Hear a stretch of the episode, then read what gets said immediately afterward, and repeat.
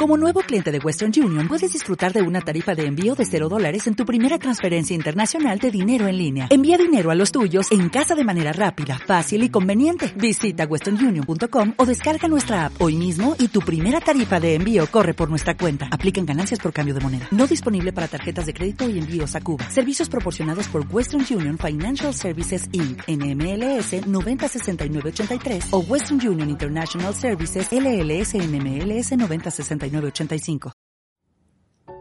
Hace muchas noches que Diego no podía dormir bien.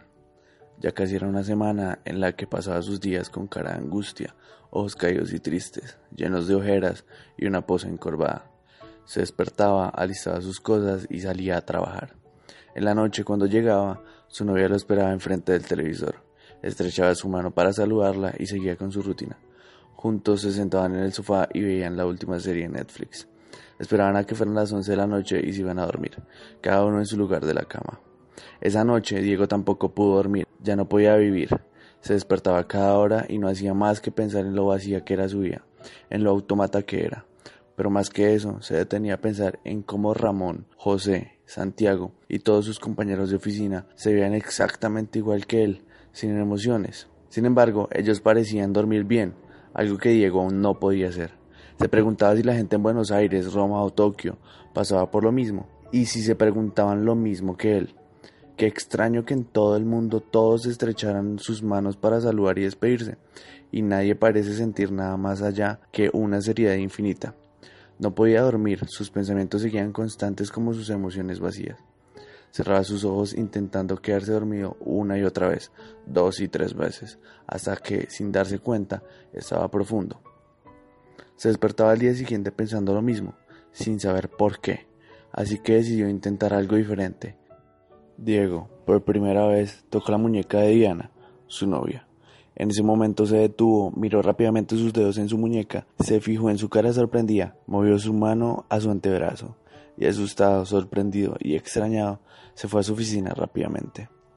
Él empezaba a sentir emoción, ese tacto fue un roce en su corazón, porque sentía cómo se aceleraba y estremecía. Caminando a su oficina, Diego decidió pasar por un parque a ver si alguien más hacía lo mismo. Se dio cuenta que todos mantenían su distancia, que solo tocaban sus manos pero no sus muñecas, y mucho menos sus antebrazos. Recorrió toda la ciudad pensando en esto, mirando a la gente, recibiendo miradas extrañas. Llamó a su jefe, dijo que estaba enfermo en casa, que no podía ir a trabajar, pero que repondría de algún modo esas horas perdidas. Se detuvo un momento a pensar en Diana y no sacaba de su mente su rostro sorprendido y la sensación de tocar más allá de su mano. Se detuvo un momento en la calle y volvió corriendo a su casa. Era alrededor de 20 cuadras hasta allá, pero no le importó. Sudado, intentó abrir la puerta en un intento fallido. Sus llaves terminaron en el piso. Las levantó, abrió la puerta y vio en su sala a Diana, con el televisor encendido, pues ella tampoco había ido a trabajar. Lo estaba esperando. Sin decir mayor cosa, buscó una toalla, se secó y se sentó a su lado. Diana, callada, no lo miró siquiera. Diego lucía impaciente. Sus ojos se movían de un lado a otro y su boca temblaba. Alzó su mano y decidió ponerla verticalmente en el aire. Extendió su palma, invitando a Diana a hacer lo mismo. Así lo hizo. Ella lo sujetó. Sintió como pasaban dos horas aunque su reloj mintiera diciendo que habían sido solo dos segundos. Diego soltó estrepitosamente la mano de Diana. La miró fijamente a sus ojos mientras sus dedos buscaban de nuevo la mano de ella en el aire. Él la tocó en su muñeca, de nuevo. Su cara pasó a lucir sorprendida. No le importó y siguió tocándola. Pasó por su antebrazo, su codo, su brazo entero y su hombro. Decidió seguir, sin importancia, y llegó hasta su espalda. Diego se sentía como Neil Armstrong, pues para él nadie había llegado tan lejos. Estaba lleno de emociones, quería seguir. Recordó cuando por primera vez estrechó la mano de Diana y cómo se sintió en ese momento. Así que decidió continuar. Estaba decidido a seguir con su viaje. Hizo lo mismo con su otra mano. Diana no cambiaba su mirada le permitió seguir pues ella sentía cómo su piel cambiaba de forma cuando él pasaba por sus brazos. Diego no dejaba de pensar, su mente estaba llena de voces que le gritaban.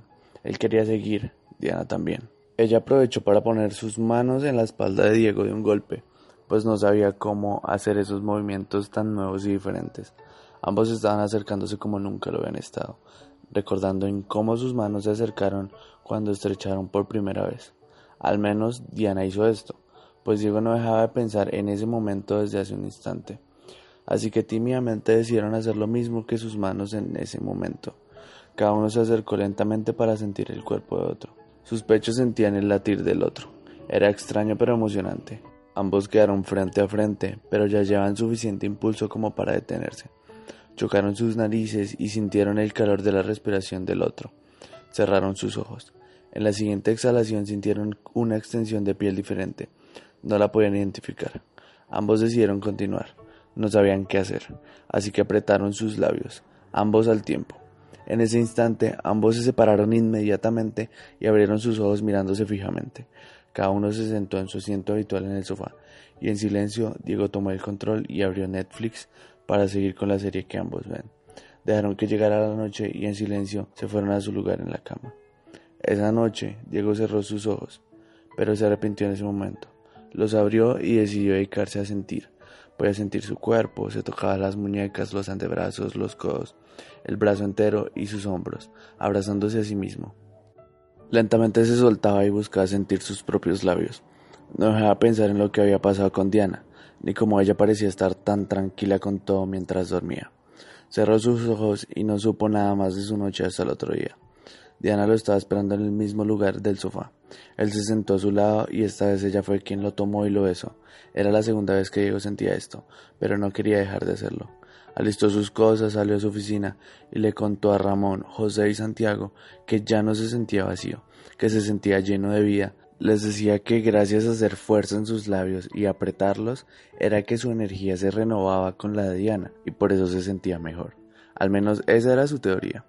De ahí en adelante, Diego, Diana, Ramón, José, Santiago, todos en la oficina, en Buenos Aires, Roma y Tokio, hacían lo mismo para renovar su energía y su espíritu. Em, tú me dijiste que querías saber cómo se habían originado los besos. La verdad busqué y era muy difícil averiguar cómo. Es bastante lógico pensar que los abrazos se originaron pues para compartir calor, pero los besos románticos primero no son universales, no todas las culturas del mundo lo hacen y segundo pues no se sabe exactamente cómo se inició ni cuándo. Hay diferentes orígenes y diferentes usos, así que decidí crear mi propio origen. Es un presente distópico en el que la gente no comparte sus emociones y pues alguien empieza a sentirse diferente. Entonces busca sentirse bien, ya que se está sintiendo mal. Lo que hace es llegar a un punto en el que termina besándose y generando por primera vez un beso romántico entre una pareja. Fue, yo sé que tuve muchos errores y muchas cosas, pero bueno, espero que lo disfrutes. Bueno, que te haya gustado mucho. Eh, es mi propia teoría, distópica y todo, pero bueno. Sabes que te quiero mucho y que estoy a punto de acabar este programa, que a un episodio y Espero que lo hayas disfrutado mucho hasta este momento. Yo también lo he disfrutado mucho, aprendí a hacer muchas cosas y estoy muy feliz con esto. Así que nada, de una vez al último episodio, amor. Te quiero un montón.